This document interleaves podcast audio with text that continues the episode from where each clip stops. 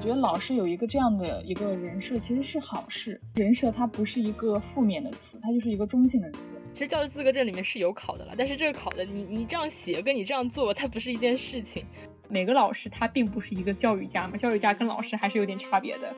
就是提高教师的待遇，把它提高到我知道当教师很难，但是他的待遇是匹配的。师生之间就是有一种没有办法打破的上下级的关系。就是大学老师他们会避免跟学生有过多的交集。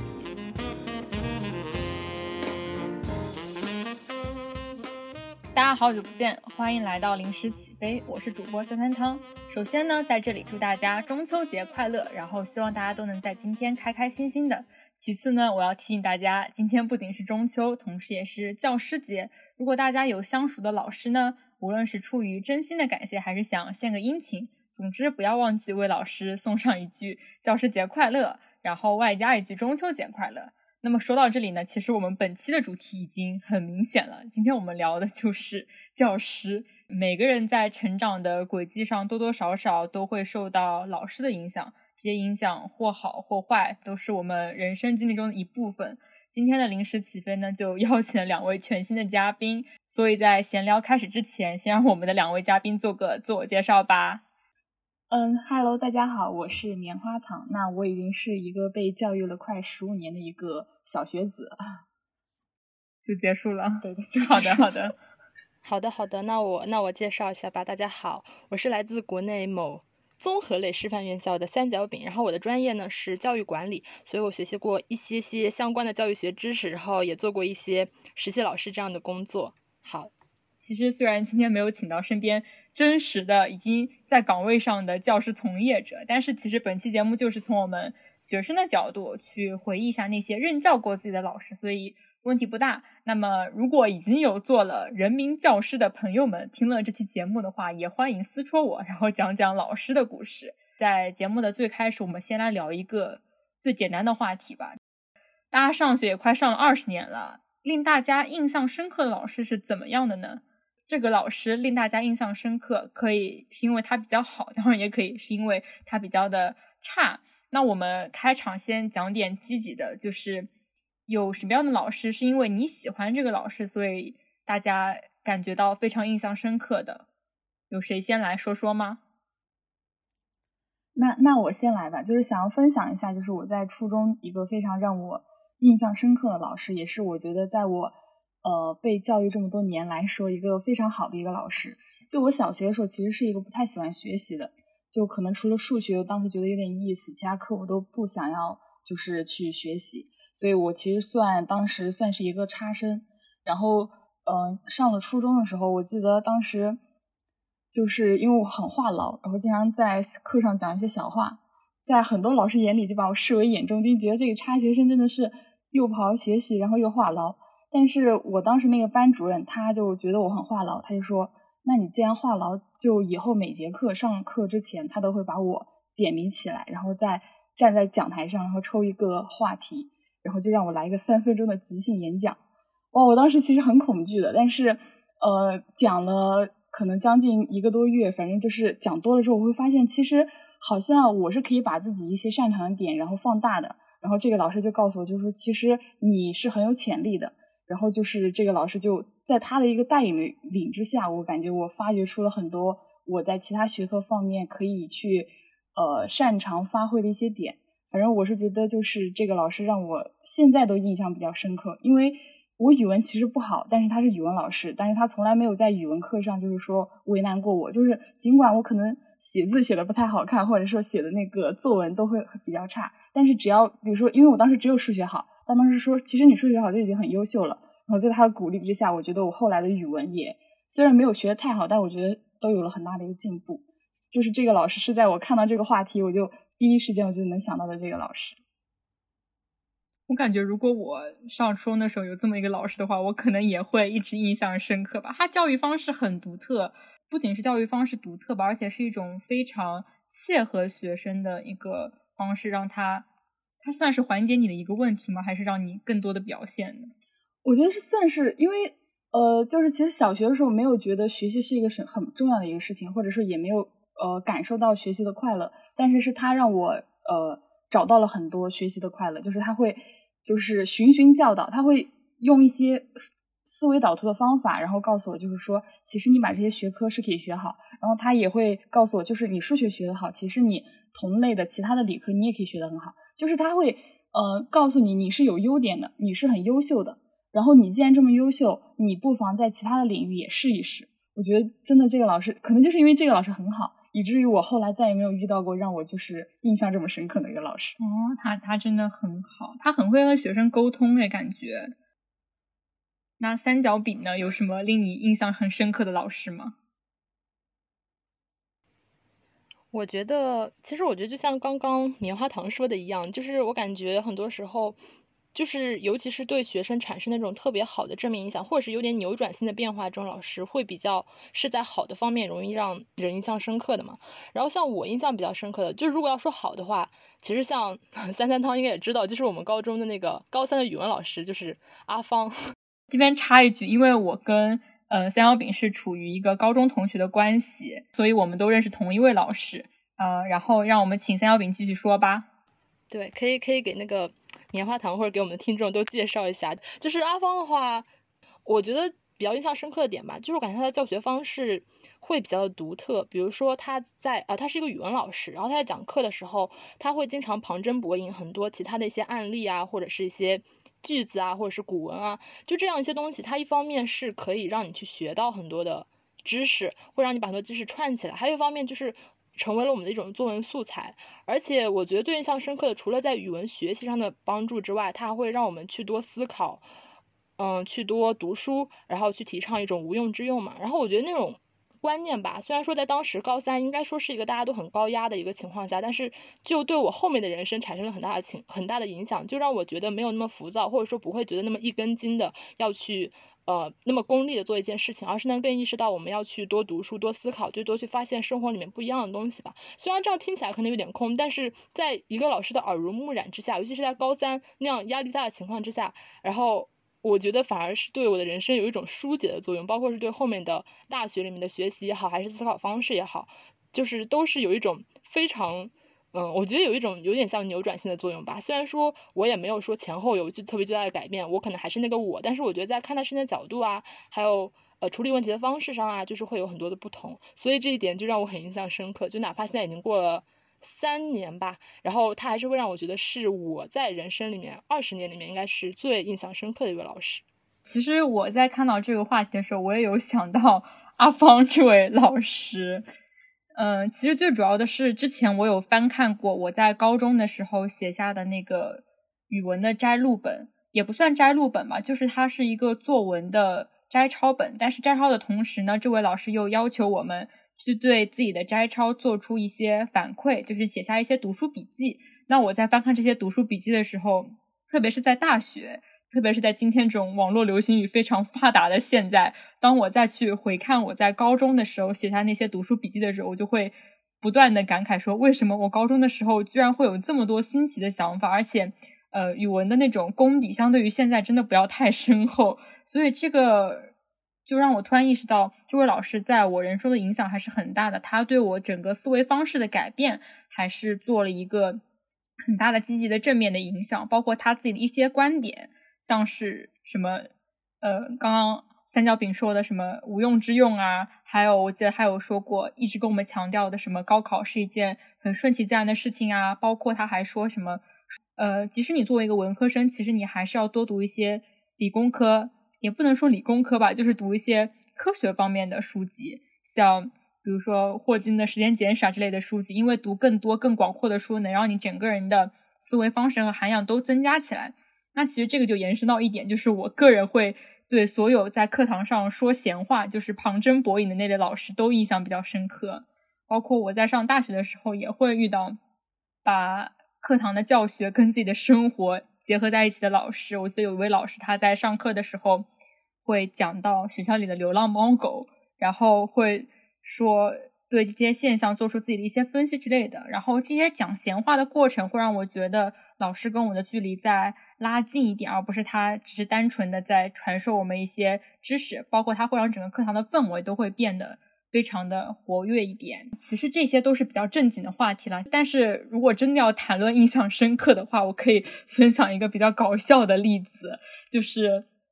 我在大一的时候有报名过一个绘画班，因为当说到老师这个话题的时候，大家可能想到的都是那些初高中或小学，或者是说你在高校就读的时候遇到那些老师，但是。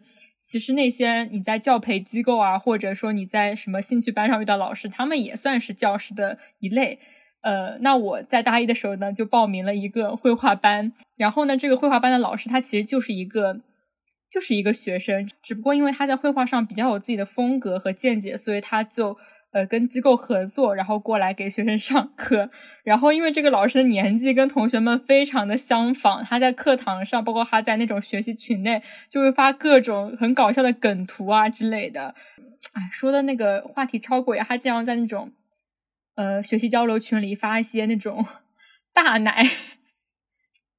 就是那种身材很好的男性的照片，然后，对，反正就让我很印象深刻。我说这是老师应该做的事情吗？我一方面觉得很搞笑，一方面觉得这个老师很可爱，因为他上课举的例子也会很可爱。呃，当然那也可能是因为这个老师其实跟我们的年纪很相仿吧，但是的确是给我留下了非常深刻的印象。总之，这些可以都说是我们人生中的一些超人气的老师。对，比较好老师。那大家有没有什么觉得这个老师真的是一个超气人老师？遇上这个老师的确是让我感觉到自己心很累。如果有机会的话，如果可以回到过去，我不想再跟这个老师认识。有遇到过这种类型的情况吗？其实我倒是挺想分享一下，因为我这个倒不是我自己的老师，就是因为我还有个弟弟嘛。然后他遇到一个老师，这个老师就让我觉得很无语吧。是他在小学的时候的一个班主任老师。呃，应该是教语文的吧，但是，呃，因为像我们那个小学，它是呃，像我弟弟上那个小学，它是一个比较落后的一个村镇小学，所以说在那边就是老师的管理啊，或是考核没有那么严格。比如说他的这个班主任语文老师就是一个体育老师。来兼任的，我就觉得就是传说中那种你的语文是体育老师教的吧，就这种感觉。对，然后但是这个老师除了教学上，那他教学能力肯定是会不如呃正常的就是有水准的语文老师，这是一方面。还有一方面就是他对学生非常的凶。呃，之前有件事情我弟弟跟我讲，我还蛮印象深刻的。不过那时候我年纪也蛮小，就是我弟弟那个时候应该是上小学五六年级左右吧。然后呃，他就是说当时老师在班上打了一个女生。就是就是跟他打完之后，他跑到讲台上跟下面所有人说，呃，说我刚刚打这个女生了吗？然后全部下面全部的小孩都回答没有。然后就这件事情真的让我觉得很气愤，就是，然后然后后来他就是大家都说了没有之后，然后他就呃让那个女生下下台了，相当于这样子，就这样一件事情。然后当时我弟弟回来跟我妈妈讲的，然后当时是我听我妈妈说的，然后我当时听这件事情之后，我就觉得这老师也太过分了。然后我妈也是一样的看法，但是主要是因为当时小学的时候，大家也不是很重视这种。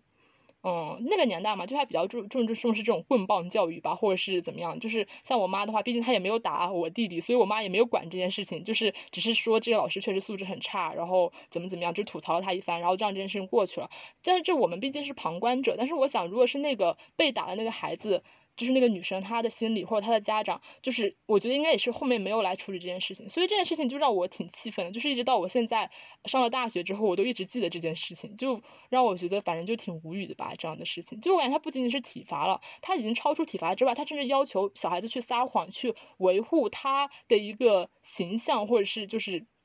怎么说呢，就是就是去。嗯，怎么说？有点像洗白他自己的不良勾当。他明明做了这件事情，他让孩子们帮他说没有做。所以我觉得这件事情对小孩有很不好的影响，对他自己也是一个，我觉得是一个很大的污点吧。不过我觉得老师既然能做出这样的事情，他在其他方面，我有点难以想象。反正我也难以想象，没办法想象。你说单纯的打一个孩子，可能我觉得他思维比较落后，采用了体罚这种不正当的教育方式。但是他居然让学生说，对。问题是，如果学生只是单纯的不作答，因为如果我想象在一个班级里面有一个非非常令人讨厌的老师问学生说：“我打了他吗？”那可能大家的反应就是不作声。但是没有想到学生们就会说没有打，这个就完全超乎想象。这真的很恐怖。对，所以这件事情真的很恐怖，给我留下了。就是很深的印象吧，就是我一直就想着那个老师，当然那个老师我也不知道现在还在不在那个学校里面了，但是总之他做的这件事情，啊，反正真的是，我觉得这个真的是太气人了。我觉得已经到那种，如果我是那个学校校长，我会把他开除，就是这样子的地步。嗯，好的好的，就这已经超乎我的想象了，感觉我要说的话好像跟这位老师比起来完全是不值一提。我也是觉得，呃，那我分享这个故事就是说，有一位老师，他是在某节课上。怎么说呢？在课程一开始的时候，就明确的跟同学们表明了他这节课的评分制度。但是呢，呃，由于在课程过程中，我们跟他的沟通之中，他对我们的表现，嗯，产生了单方面的不满意。然后我们这边虽然也表明了我们的苦衷，比如说，呃，有一些其他课业上的要求啊，或者说要完成无法满足他的目标啊之类的原因，反正就是没有达到这位老师的预期。呃，然后呢，这位老师最后就没有按照他一开始制定的那个评分要求给我们打分，导致于那门课程最后是以一个某个比赛的呃得奖得奖来判断的嘛。然后我们组得了奖，但是拿到的分数却没有那些没得奖的同学的高，然后这让我生气了很久，我就觉得非常的不公平。为什么由于我们个人之间沟通的不顺畅，导致了我分数的不顺畅呢？因为这个评分制度一开始就是定好的呀，你说好了是这个评分制度，但是最后因为你个人的情感去打乱了这个评分制度，所以这个让我觉得非常的气人。但是其实最气人的还是后面，就是我后面还上过这门老师的课，然后因为沟通不顺畅呢，他就记住了我，然后他在那门课上特地跑到我的身边说。哦，他特地跑到我身边说，就是因为你们不听我的话，所以你们的得奖情况没有我预期中那么高。呃，然后你们的奖、你们的得的奖项毫无用处，这之类的话。然后就是已经明明已经过了大概三四个月这个样子，他还旧事重提，然后跑过来伤害我，让我觉得就很生气。但是你也没办法申诉，因为老师他在真正打分中其实是可以掺杂对学生的意见的，你也没办法。去评理之类的，所以这让我觉得很生气。所以，然后，但是怎么说呢？这位老师，呃，他这种做法也对我产生了一些影响吧。就是自从发生这些事情之后，我可能会就意识到，呃，不管是对于，不管是对于怎么样的人，就算是对于比自己层级高的人，有时候也要主动的反馈自己的意见。如果你单纯的是顺从他的话，可能就会被一直打压下去。对，所以其实不管是。那些超人气老师还是超气人老师，真的还是对学生的个人发展会产生很多影响的。呃，那问大家一个问题吧，就是之前我会在微博上看到说，说为什么中国的学生和老师之间没办法成为好朋友？大家有想过这个问题吗？因为我从小到大就是很害怕老师的，我觉得学生和老师之间就是没有办法成为好朋友，我也没办法想象那段关系。我也觉得。就是我也觉得，就是学生跟老师之间是没有办法成为好朋友的。嗯，或者说明确界定点，就是说，比如说像那种培训机构，或者你跟那个老师年纪就没相差多少，差个两三岁之类的，我觉得什么兴趣班的老师之类成为朋友我还能理解。但是如果真的是在一个学校的体制之下，然后我真的没办法想让他成为好朋友。对。我觉得吧，这个有时候可能要看什么样才算是成为好朋友呢？就是是课后会聊天，是算成为好朋友，还是就是怎么样？就是因为我我个人觉得这个东西比较主观吧，就是可能要看。个人去界定，因为我我我自己是比较害怕老师，一直是没有跟老师成为好朋友。但是我在上大学的过程中，我有跟一些朋友聊天，因为毕竟我学的专业跟教育学有点相关。然后有同学就跟我说，他跟他的啊高中老师或者高中班主任关系特别好，然后怎么样？比如说有时候可能会需要一些回学校去开一些证明啊，或者说做一些什么实践的活动，那些老师都是很乐意帮忙的。然后我从他们的口气中，我感觉他们是把老师当成了朋友，老师对于他们应该也会达到他们认为的朋友的标准。对，但是我觉得这种可能比较像是高中老师，但是如果像小小一点的学生的话，我觉得这方面可能会有一点困难。就像刚刚呃三三汤说的一样，他毕竟当中有些年龄的差距啊，或者说呃是这种公办的那种比较体制森严的学校吧，所以可能会有一些难度。我觉得这个也是可以被考虑存在的。但是我觉得老师跟学生成为好朋友可能性是比较小，但是也不是没有，很多时候可能是看。老师怎么想，还有学生怎么想，就是两方的想法嘛。然后用一种可能双方觉得比较相处的方式，呃，比较舒服的方式相处，他们可能就觉得这算是一种朋友吧。我我觉得可能是这样子。我个人对于好朋友的界定就是说，我跟老师不仅是停留在一个学业上的交流，我可能会跟他闲聊一些生活上的内容。这样的话，就嗯打破了我们之间利益上往来的关系，然后闲谈，这样在我看来是成为好朋友的一个象征。对，而且大家的关系是平等的。对，关系是平等的。那我觉得没有办法成为好朋友，就我也不懂。就从小到大，我真的是很害怕老师，很害怕跟老师待在同一个空间里面。就是我觉得他们师生之间就是有一种没有办法打破的那种上下级的关系。呃，就像我之前说到的那个老师，可以因为他沟通上的不顺畅就给我打分打低一点，然后我会为此懊恼很久。对，他就因为老师这样的话，他就有一个权利去怎么说掌控你嘛，也不能说掌控吧。反正就是说，这个老师他手上有一些权利，可以让你呃听从于他的话啊。但是朋友之间是不可能存在这个情况的，朋友之间不可能说我握住你的把柄，然后你要怎么怎么样，那就不是朋友了呀，对吧？但是老师他是可以的，所以当然我知道这个跟老师本人的道德啊什么什么都有关系。但是呃，我的确觉得老师一旦有这个权利之后，你就学生作为学生就很难去。很难去打破这个上下级的关系，然后主动和老师成为朋友。对，嗯，其实我个人感觉就是成不成为好朋友，这个是要分阶段。就比如说，假如我在上高中，然后我高中的老师在我上高中这段时间，我觉得是没有办法成为好朋友的。但是如果到了大学，那我是觉得我在大学的时候他已经不任教我了，那他是我过去的老师，然后这个时候我们是有可能会去去成为一个好朋友的，因为我觉得，嗯，就是在。他如果你们之间存在着一个教育与被教育的之间的关系的时候，我觉得如果你们不是好朋友的话，可以更好的把这段关系保持下去。就比如说，呃，如果今天他老师告诉你，呃，为了你的学业着想，然后他说你在某一段时间内必须要完成某个任务。如果说你们之间是好朋友的话，那这段时间，比如说你身体不舒服或者是怎么样，你就会觉得其实我不完成这个任务也没关系，因为他可以理解我。但是如果是他是老师的话，我会觉得我一定得把这个任务完成，因为这个感觉就是我我作为学生的义务就是要完成他，嗯，在我学业上布置上的这些任务。所以我会觉得，呃，如果说我们不是好朋友，他是我的老师，我对他之间是有一种尊敬，而且我对他的话就是说他他说话是有一定权重的，所以我觉得我能很好的把这些任务完成。但如果我们之间是好朋友的一个关系，那我觉得我们彼此的话语权都是相等的。那我觉得就是可能没有办法更好的，就是老师没有办法更好的对你传道授业解惑的那种感觉。嗯，确实，我觉得我也能理解，尤其是个权力关系的点吧，因为就是所谓的一种教育和被教育的关系嘛。不过我感觉吧。嗯，其实我感觉在大学里面这种关系可能会更明显一点，就是这种权力关系。因为感觉初高中它毕竟是一种升学性的，它最后看的其实是一场高考或者中考。但在大学里面，我觉得这种影响比较大。比如说，如果你跟你正在上的一门课的老师成为了一个好朋友，那他就很难去做一些分数上的抉择。那他给分给打分的时候，要不要给你打的高一点呢？因为你们是朋友的话，那他对你更了解。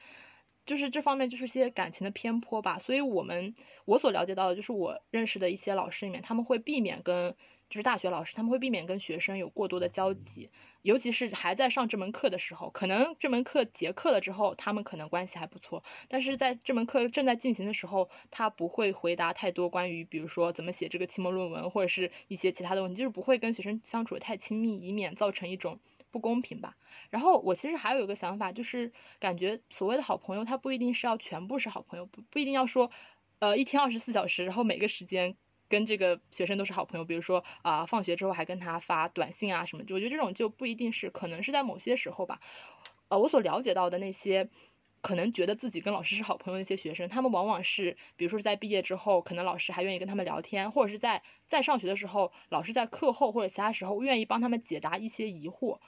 我觉得这是一种可能比较理想的状态，而且我觉得这比较看老师的教学风格。有些老师他比较喜欢这种有亲和力的方式，但是这并不代表他在上课的时候就没有威严，或者说在其他时候对学生就没有一种权力的限制。所以我觉得，如果把这个朋友的时间放短一点，或者说或者说就是放的窄一点，或者说放的要求没有那么高的话，其实有些学生他们可能会觉得老师对自己很好，就是会把他渐渐成好朋友。但是我觉得这个确实比较理想了。像我自己的话，我真的是很怕老师的，就像前面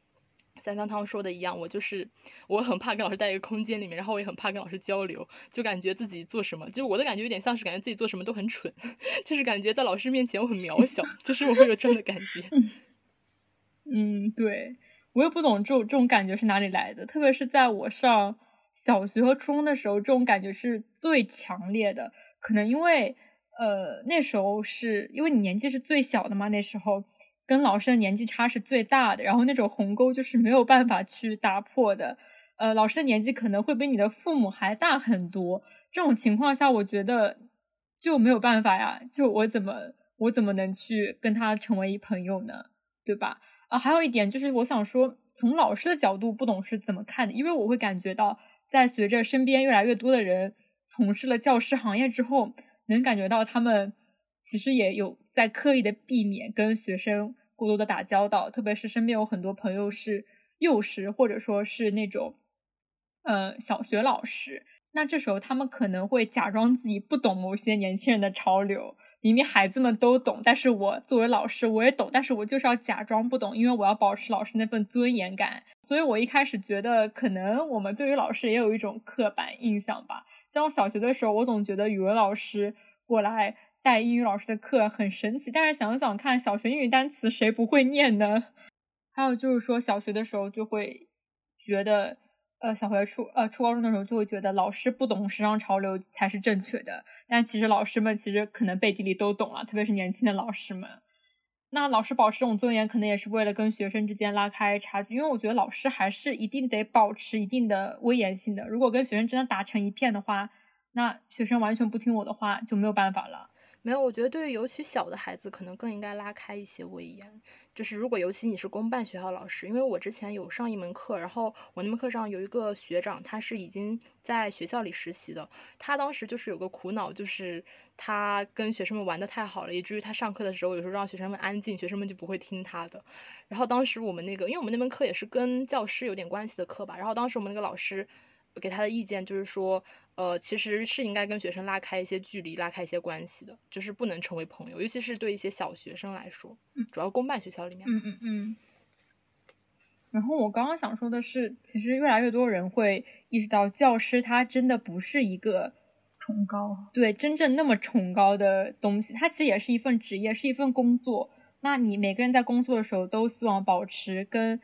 呃你工其他的工作的同事和对象的一些。边界感吧，大家都讲究什么呃 work life balance 嘛，就希望我的生活跟我的工作分分开。那如果打破了这份边界感，你就会发现可能自己的生活会受到自己工作的影响，然后工作和生活的界限越来越模糊。所以说，老师其实也要跟学生之间拉开一定的距离，上课是上课，呃，线下是其他的时间是老师自己的时间。然后，所以我要在呃首先营造出一个工作形象，工作老师形象，然后其余的剩下的时间才是我自己。所以，可能对于呃老师来说，跟学生成为朋友也是一种负担吧？对他们来讲，因为他们也有自己的社交圈子。对，我觉得是的。就比如说，可能如果一个老师在讲台上跟你讲一些道理，然后如果你的学生通过你的朋友圈或者什么知道，其实老师平时也是一个很普通的人或什么，他就会觉得你其实好像也没什么资格来讲这个道理，或者是说。你你自己可能也没有把这个东西做得很好啊，或者什么之类的。我是觉得，呃，因为我从小到大就是有些老师会很害怕，有些老师不害怕。但我对于每一个老师，只要他是老师，我心中就会有一种敬畏感。我感觉这个东西是到我现在都没有办法消失的。就是我觉得，可能是因为从小到大各种环境、社交媒体都给你渲染说，老师他是一个非常无私奉献的人，他是。呃，很崇高的人，所以给老师带上了很多的标签。但是如果说一个老师，你比如说你的朋友圈是公开的，那你的学生他们通过朋友圈发现，哎，老师怎么还打王者荣耀呢？老师怎么还干一些这种事情呢？就觉得其实老师就是一个普通人。那这层形象一旦毁灭之后，我会觉得在老师讲一些大道理的时候，学生就觉得其实你只是在故作深沉，或者说。你讲的这个东西，我觉得你自己都可能不理解，你只是照搬或者什么，就是他没有办法很好的把他原来要教授这些东西很好的传递下去。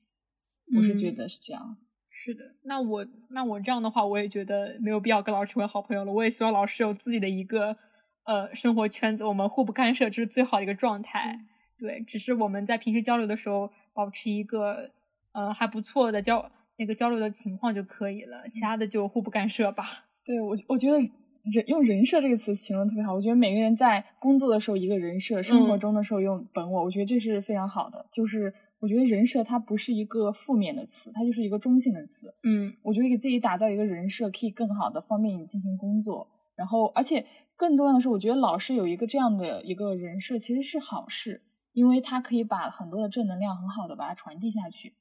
但是你像如果说我知道我的老师天天熬夜，呃打游戏或者什么，然后就是可能 昨天晚上还在外面就是拼酒，然后晚今天又来上课，我只会觉得，呃呃，其实我们之间差不多，对吧？对。那你讲的道理我感觉我也懂，就是可能你自己没有办法履行。我是我是觉得老师还是要保持自己的人设会比较好。嗯，是的，是的。那大家就讲了这么多类型的老师，那么大家理想中的老师是怎么样子？就是你希望教授自己的老师是怎么样一个形象呢？就比如说你是喜欢那种更加威严的老师，还是说亲和力特别强的老师？呃，我先来说吧，就是我觉得，因为老师毕竟也是一份工作，然后我也不希望太多给他们加上一些道德的义务。我只觉得，就是说理想的老师，就是你真正的做到，就是公平的对待每一个学生。就是不要因为他偏科，或者说呃比较调皮，然后或者说他的性格是你很讨厌那种人，然后你就不去好好的公平对待。我觉得你只要公平对待的把你的呃这门课要完成的任务把它传授下去，我觉得这就是一个我理想中所有老师都应该有的一个样子。但其实我觉得这是一个老师基本的门槛，但是不知道为什么在现在这个社会，我感觉好像。这样基本的一个门槛都被我们当做一个理想把它提出来，因为这个门槛可能是软性的，就它不会通过教师资格证的考核而体现出来，对吧？对的，确实。其实我是感觉，就是呃，就像前面棉花糖说的一样，我觉得也是这个事情是最基本的。其实教师资格证里面是有考的了，但是这个考的你你这样写跟你这样做，它不是一件事情，所以所以我感觉这个东西就不一样。因为我自己也在考那个教师资格证嘛，我觉得。就是抛开这种很基本的素质啊，比如说什么重视学生的主体性啊，什么独特性啊，这样一些可能应该被实施，但是可能没有被实施的一些基本素质来说，我觉得很重要的一点就是给学生自己的发展吧，因为我感觉每个学生他都有自己的特色嘛。嗯，或者说他会有自己擅长的一方面，或者说他的性格是内向的、外向的。嗯，当然我们有时候可能会更喜欢外向一点的孩子，但这并不意味着那些内向的孩子必须被变得很外向。就是我是这样觉得，你可以鼓励他变得更更阳光一点，或者说跟别人多玩一玩，但是你不需要逼迫他变成另外一个样子。或者说一个学生他很擅长音乐，就是你没有必要说哦，因为。他这个影响学习了，你就不让他学音乐，呃，或者说不让他玩乐器这样一些东西。我觉得有时候每个孩子他有自己的特色，但是我觉得这个东西才是最被忽视的吧。就除了那些公平啊什么东西，其实你看公平，它背后其实也就是很多时候教师去喜欢那些优秀的学生，呃，主要是成绩好的学生。教师很多时候去喜欢那些成绩好的学生，但可能不会去看那些体育好的学生。就是我觉得最根本的还是因为老师他没有把每个学生的特色看到眼里，他只看到了。一个指标，然后他以这一个指标来评判所有人，所以我觉得这个东西是一个可能比公平要稍微进阶一点，但是可能又更根本性的一个东西吧。然后我是比较希望遇到一个这样子的老师，可能他尊重我有点社恐，或者说，嗯，可能尊重我数学不是很好。虽然说他可能也会鼓励我学好数学，但是不会说啊，你数学考得这么差，你看人家数学多么好。就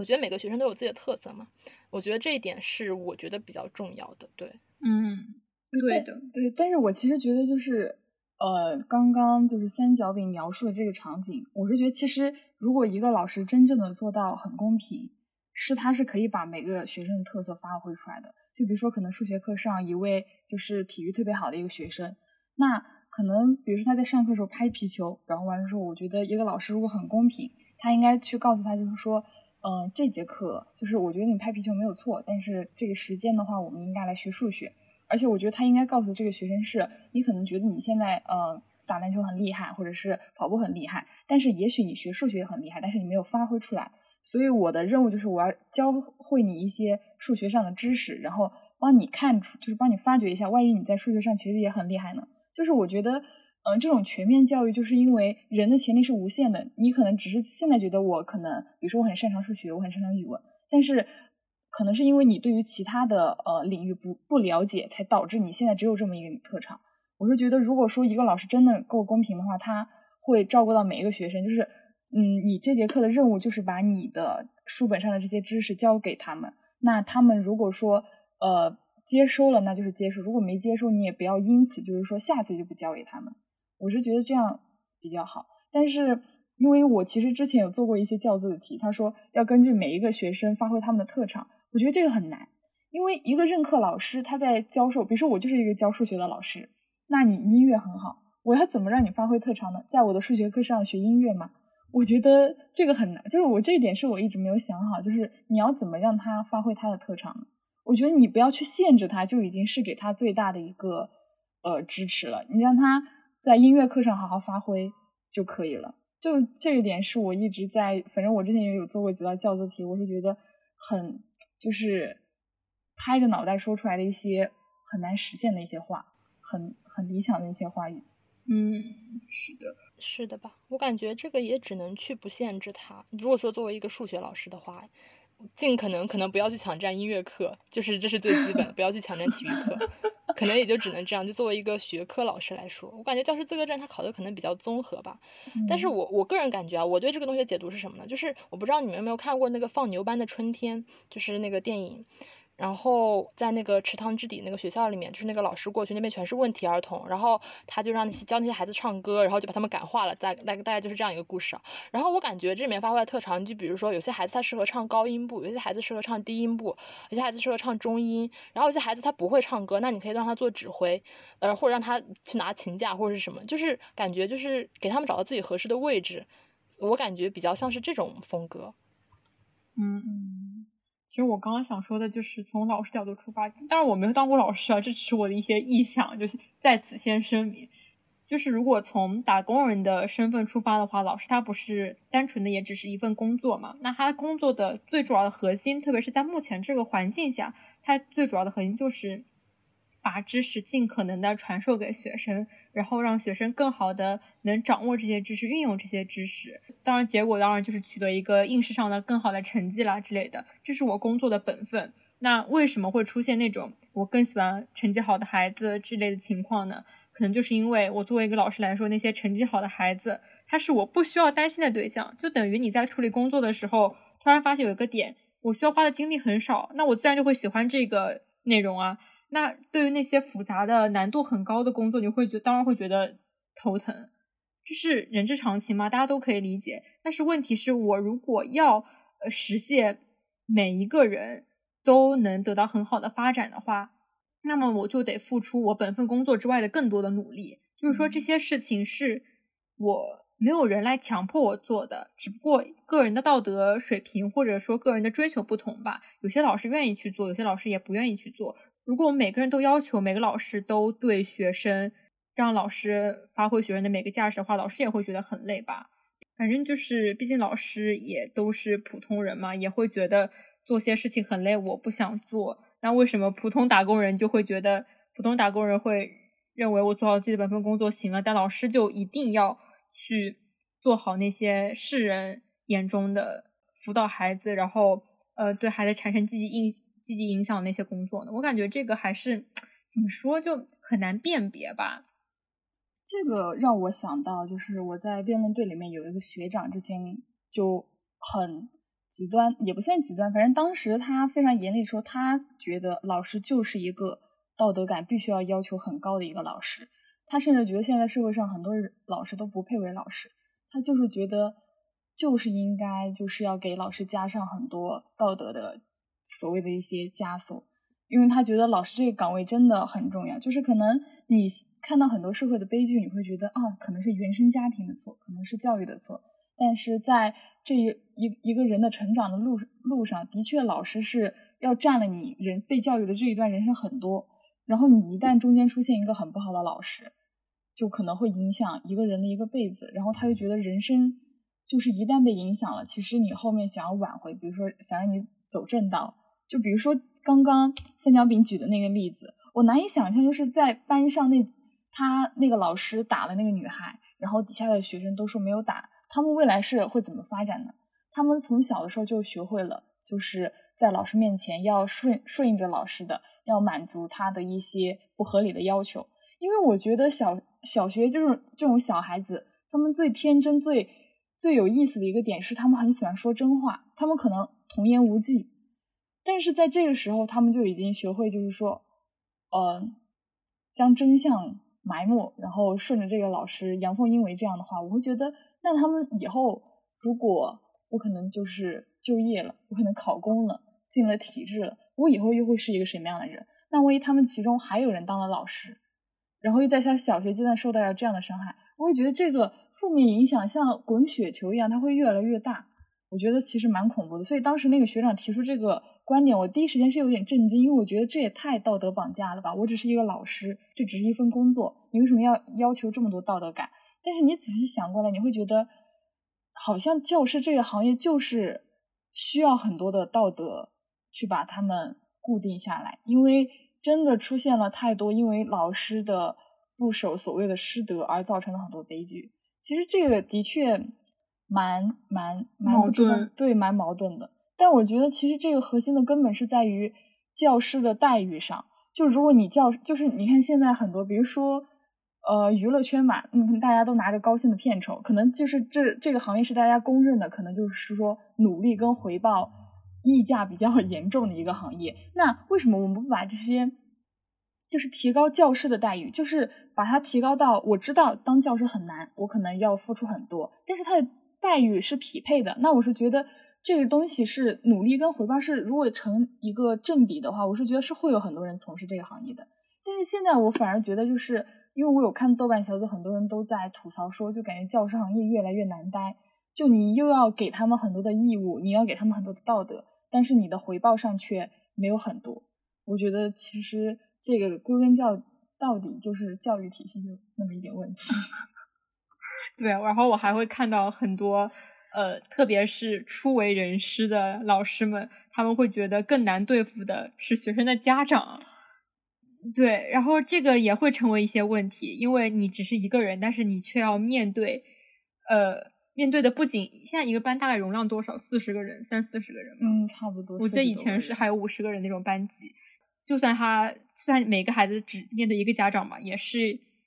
加上孩子一共也要面对八十个人，就这个太痛苦了。其实像教育教师待遇这个东西吧，也是一直有在提嘛，包括现在，嗯，医生的待遇啊，科学家的待遇啊，就在社会上一直拿来跟什么娱乐圈的待遇做比较，然后就是感觉这个东西真的是一个很根本的问题了，而且我们会发现。嗯，我们会发现很多人都是会去考高中的教师资格证，为什么呢？因为高中老师赚的最多。我们会发现工资是从幼儿园，然后小学、初中、高中这样往上去的。但是我们有时候会发现，可能幼儿园从一开始对孩子的教育难道就不重要吗？小学，小学虽然说不用教什么东西，但是一开始对人的价值观的形成啊，或者是怎么去了解很多抽象的东西，它其实是很重要的。但是我们的工资却是这样子往上的，然后以至于。下面的老师就越来越差，就是我是指那种幼儿园啊、小学的老师就越来越差。如果是本科去做幼师，因为我原来有想过报那个学前教育的方向，然后我们家里人就跟我说说，哎呀，你这个你念个本科出来还去还去当幼师啊？就是说，就反正有种感觉我念了这么多年书都白念了的这种感觉。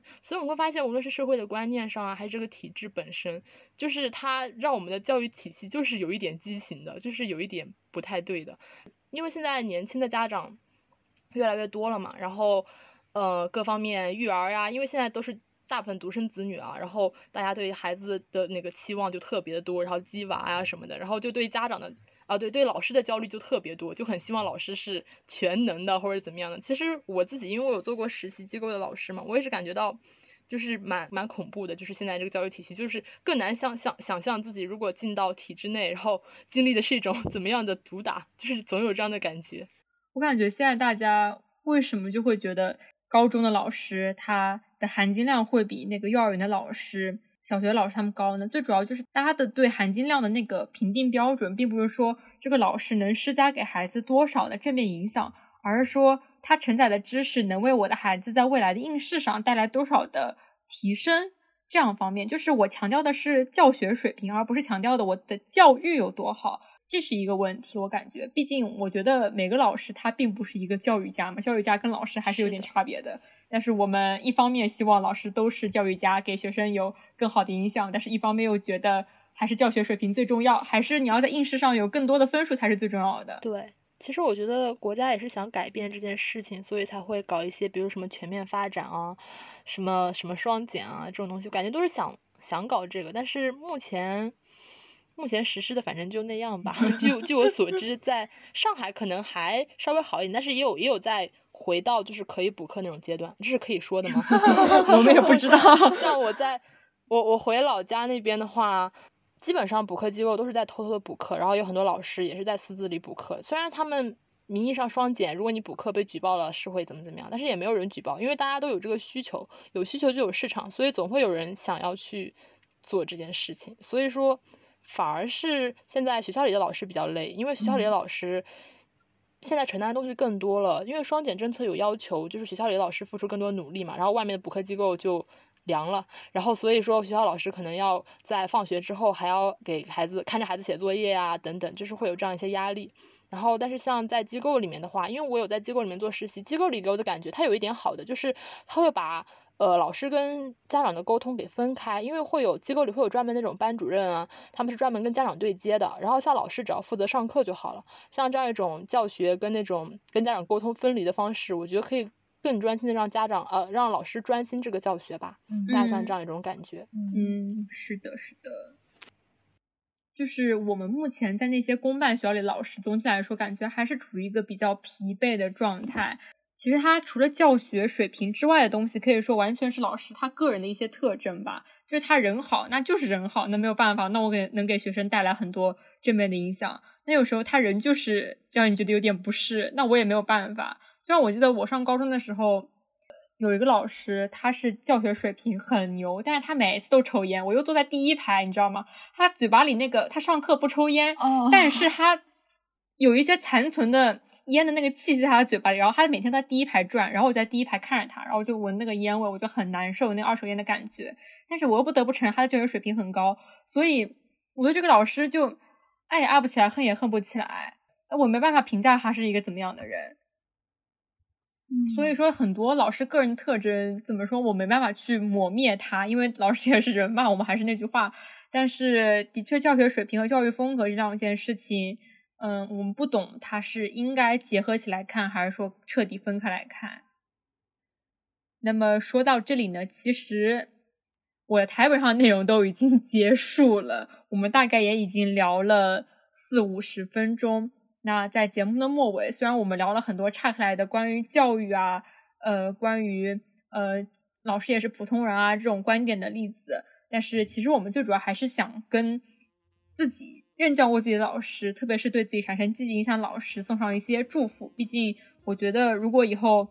走出了校园，走到了社会上，你很难再记起九月十号它是一个教师节这么一个日子了。包括我自从上了大学之后，好像就。逐渐忘记了九月十号，它是一个教师节，我一直都没有记起来。只有在高中的时候，可能还会想到啊，今天是教师节，要不要给我们老师送束花之类的。嗯，反正对于那些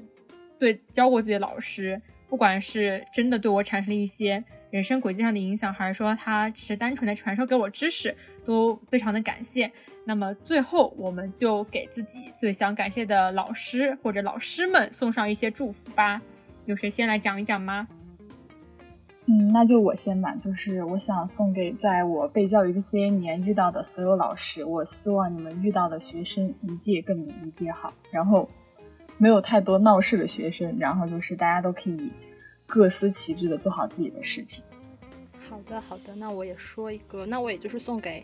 就目前为止遇到过的所有老师吧，接触过的大学、小学啊，就是各方面的老师，就希望各位老师工作顺利，然后身体健康。因为我觉得老师身体健康这蛮重要的，因为很多时候操心更容易生病啊什么的。虽然看起来工作量不大，但其实还是蛮大的。所以我更希望各位老师可以注意身体健康，然后工作顺顺利利的就过得开心就好。